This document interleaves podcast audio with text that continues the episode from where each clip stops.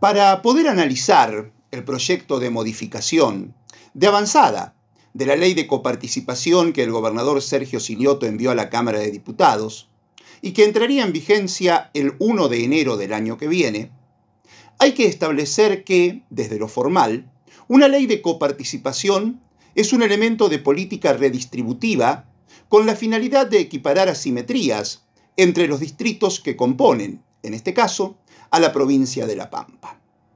Y desde lo ideológico, desde el año 1983 a la fecha, el gobierno peronista se ha jactado de asegurar que en sus gestiones no se ha hecho diferenciación entre pueblos grandes y pueblos chicos.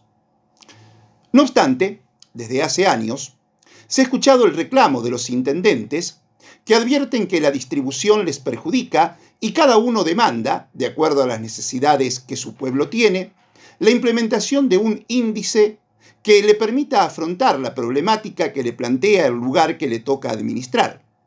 Naturalmente, todos los intendentes sienten que en algún momento lo están o lo han estado perjudicando. Hoy, la coparticipación tiene un 5% que se divide por 80 municipios. Otra parte es la valorización de los vehículos que tienen, los inmuebles, los habitantes, y la principal tiene que ver con los recursos propios de cada municipio, que involucra al 40% de la torta a repartir por parte del gobierno provincial. Es decir, se premia a aquel municipio que recauda más. ¿Qué pasaba con esto? Muchos municipios, tentados a aumentar la recaudación, utilizaban la prestación de algún servicio que tenía el privado para aumentar el índice correspondiente. El reclamo recurrente ante ese panorama siempre fue del intendente de Santa Rosa. Se podría presumir que la misma inequidad se perciba en Pico, Hacha y Castex. El intendente de Santa Rosa pide a gritos que solo se contabilicen los recursos propios percibidos correspondientes a tasas por servicios, contribuciones, derechos, permisos, patentes e impuestos, en virtud que esos recursos tributarios son comunes a todos los municipios. Pero claro, naturalmente, si se consideraran únicamente esos recursos tributarios comunes a todos los municipios para distribuir la coparticipación, casi toda la plata se la llevaría Santa Rosa y en menor medida Pico, Hacha y Castex, que, por la gran cantidad de habitantes, recaudan vía multas, espacio aéreo, estacionamiento medido y múltiples servicios. Posibilidades inexistentes en el resto de los pueblos que, como recursos propios, solo pueden cobrar las tasas municipales, un solo servicio y el espacio aéreo de una antena, como mucho. Además, la mayoría de los pueblos padecen otras problemáticas, como la lejanía de los sectores más poblados por traslados de salud, educación y acción social, entre otras cosas. Situación agravada en este tiempo, donde, al depender de la situación agroganadera, con la sequía, se han visto notablemente perjudicados frente a los grandes centros poblados, donde la actividad comercial tiene su influencia. Si esos pueblos tuvieron la posibilidad, a partir de estaciones de servicio o lo que sea, de generar puestos de trabajo fundamentalmente a los jóvenes para que no se fueran de esas poblaciones, siempre ha sido para poder desarrollar a cada uno de esos pueblos y no para sacar ventajas en la coparticipación, aunque redundara en eso. Y si, con una modificación, como ha venido demandando el intendente de Santa Rosa, se apuntara a imponerles poner esos números como índice, se les volverían a achicar ingresos, quitándosele la posibilidad de desarrollo a esos municipios pequeños en cantidad de habitantes, donde el motor de la economía es el propio municipio. Ante semejante panorama, resulta a todas luces saludable la solución, con pretensión salomónica, plasmada en el proyecto que Silioto envió a diputados, que incluye la creación de un fondo adicional de distribución probacional, que, a valores proyectados para el 2024, equivale a cerca de 3.500 millones de pesos extra, incrementando así la coparticipación primaria, torta inicial a partir de la cual se reparten los fondos a los municipios. Este fondo será de carácter permanente y estará nutrido por recursos provinciales. Incluye una transferencia automática a municipios y comisiones de fomento en función exclusivamente de un índice por población. Respuesta contundente a las quejas brotadas, sobre todo desde Santa Rosa y General Pico pero eso se sumará a la distribución ya existente, por lo que ningún municipio recibirá menos recursos coparticipables en términos reales que el año anterior. El proyecto también deja fijado que el 40% del índice de la coparticipación municipal actual, que involucra los recursos propios de cada municipio, quedará conformado de manera permanente por un esquema de 29% según ingresos tributarios y otro 11% según ingresos no tributarios. Inmediatamente, Fernanda Alonso, intendenta de Pico, celebró la iniciativa diciendo que a su ciudad la favoreció porque percibirá 640 millones de pesos más en el año. Mónica Curuchet, intendenta de Eduardo Castex, hizo lo propio calificando de genial la decisión de Silioto de crear un observatorio para seguir la aplicación de la nueva ley que estará en permanente modificación porque las dinámicas de la realidad modifican las situaciones comunales constantemente.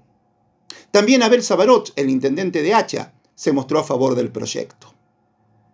El único disconforme que intempestivamente llegó hasta cometer el desaire de no concurrir a la reunión explicativa del proyecto para la que Silioto convocó a intendentes y presidentes de comisiones de fomento, fue el intendente de Santa Rosa, Luciano Di Napoli.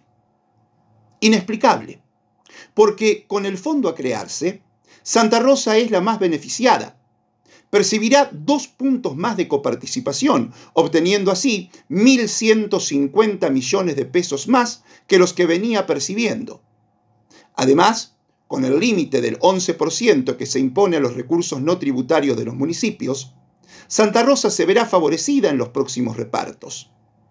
Ni qué hablar respecto al resto de los pueblos, pero incluso en relación a Pico, que se quedará con el 18% del fondo poblacional, mientras la capital se apropiará del 33%. Y hay otros puntos, como el nomenclador de recursos estandarizados, que benefician directamente a Santa Rosa. Sin embargo, Di Napoli, al toque del anuncio del gobernador, salió a decir que con el nuevo proyecto de ley de modificación de la ley de coparticipación no se revierte la inequidad distributiva. Di Napoli nunca había estado de acuerdo con Horacio Rodríguez Larreta en eso de pedir más dinero para el distrito más rico. ¿Te acordás cuando el gobierno nacional le recortaba la coparticipación que le había incrementado Macri para bancar el traspaso de la Policía Federal, llevando la coparticipación porteña del 1,4 al 3,75%? Alberto Fernández quería que la reta cediera el punto y medio que le sobraba después de pagarle los sueldos a los policías y la reta reclamó a los gritos que no podía modificar unilateralmente el, monto de fondos coparticipables que le correspondía, dado que éste fue siempre establecido mediante el acuerdo de la Ciudad de Buenos Aires con el Estado Nacional. Fue a la justicia y, naturalmente, la actual Corte Suprema de Justicia le dio la razón al precandidato a presidente que tiene el PRO. Cuando eso pasó, la Federación Argentina de Municipios, que integra Luciano Di Napoli, rechazó ese fallo, porque con él, la Corte, estaba convalidando el desfasaje y la inequidad que comenzó el gobierno de Cambiemos con Macri a la cabeza, usurpando recursos federales para hacerlos exclusivos del gobierno de la ciudad de Buenos Aires. Recursos que sirven para garantizar el desarrollo de las provincias y de sus municipios En Ciudad de Buenos Aires, decían los intendentes, viven 2.800.000 personas. En las 23 provincias hay 44 millones de habitantes. Por su condición de capital federal, la ciudad de Buenos Aires fue acumulando a lo largo de la historia beneficios absolutamente desproporcionados en relación con su producción y en perjuicio de lo que desde dicha centralidad llaman el interior del país. Y la coparticipación federal es el mecanismo para equiparar esas asimetrías, decían todos los intendentes de la Argentina. Sin embargo, ahora, y argumentando que un vecino de Santa Rosa recibe 15 veces menos comparado con un habitante de la localidad que más recibe, Di Napoli difundió esquemas de coparticipación de las provincias que benefician a sus capitales, priorizando el número de habitantes como criterio de distribución. Todas, desde Santa Cruz, que reparte el 98% de la torta con ese criterio, hasta Formosa, Río Negro y Santa Fe, que así distribuyen el 40% de lo que recaudan, destinan más porcentaje que La Pampa, que solo, según Dinápoli, dispone del 20% para repartir de acuerdo a la densidad poblacional. Así, pareciera abrevar en ese criterio centralista de esas provincias que puso como ejemplo, donde existe la capital y el resto son poco más que parajes donde resisten antiguos pobladores sin las condiciones de las que gozan los capitalinos. Más allá de que con su pataleo ignora el criterio de redistribución equitativa pretendido en cualquier coparticipación, y la histórica gestión peronista de los gobiernos pampeanos, que benefician por igual a los pueblos grandes como chicos, lo insólito es que así, para Dinápoli, la Pampa estaría sacando ventajas sobre el resto de las provincias en la coparticipación nacional, porque con el 0,8% de la población total del país, nos estamos viendo beneficiados con el 1,9% de coparticipación. Ahora, ¿esto por qué? Dos semanas atrás, cuando adelantábamos su decisión de crear una nueva línea interna dentro del PJ pampeano, nos preguntábamos en qué anda Copete. Desde su entorno nos decían que nadie puede sacarle de la cabeza que fue Berna quien le bajó el pulgar a su mujer cuando la quería en la nómina de diputados provinciales. Y que su ruptura con la cámpora es porque no termina de aceptar que la interlocutora de Cristina ante las autoridades partidarias provinciales sea Luchi Alonso, a quien no pudo despojar de la franquicia de la cámpora en La Pampa porque sus referentes nacionales la sostienen incondicionalmente y que todo eso lo decidió a gestar su propio espacio desde donde intentar ir por la candidatura a gobernador. Para eso, a Dinápoli le era fundamental retomar las buenas relaciones con el gobernador, que a lo largo de su primera gestión lo benefició haciéndose cargo de muchas de las varias problemáticas de la ciudadanía santarroseña, que tiene clarísimo esa fundamental política de reparación de Silioto. Pero es evidente que Di Napoli también esperaba que una nueva ley de coparticipación le permitiera hacer caja. Y al no advertir eso en su proyecto, definitivamente Silioto, que ya a fin de año no había resuelto como él pretendía el armado de listas, también cayó en desgracia.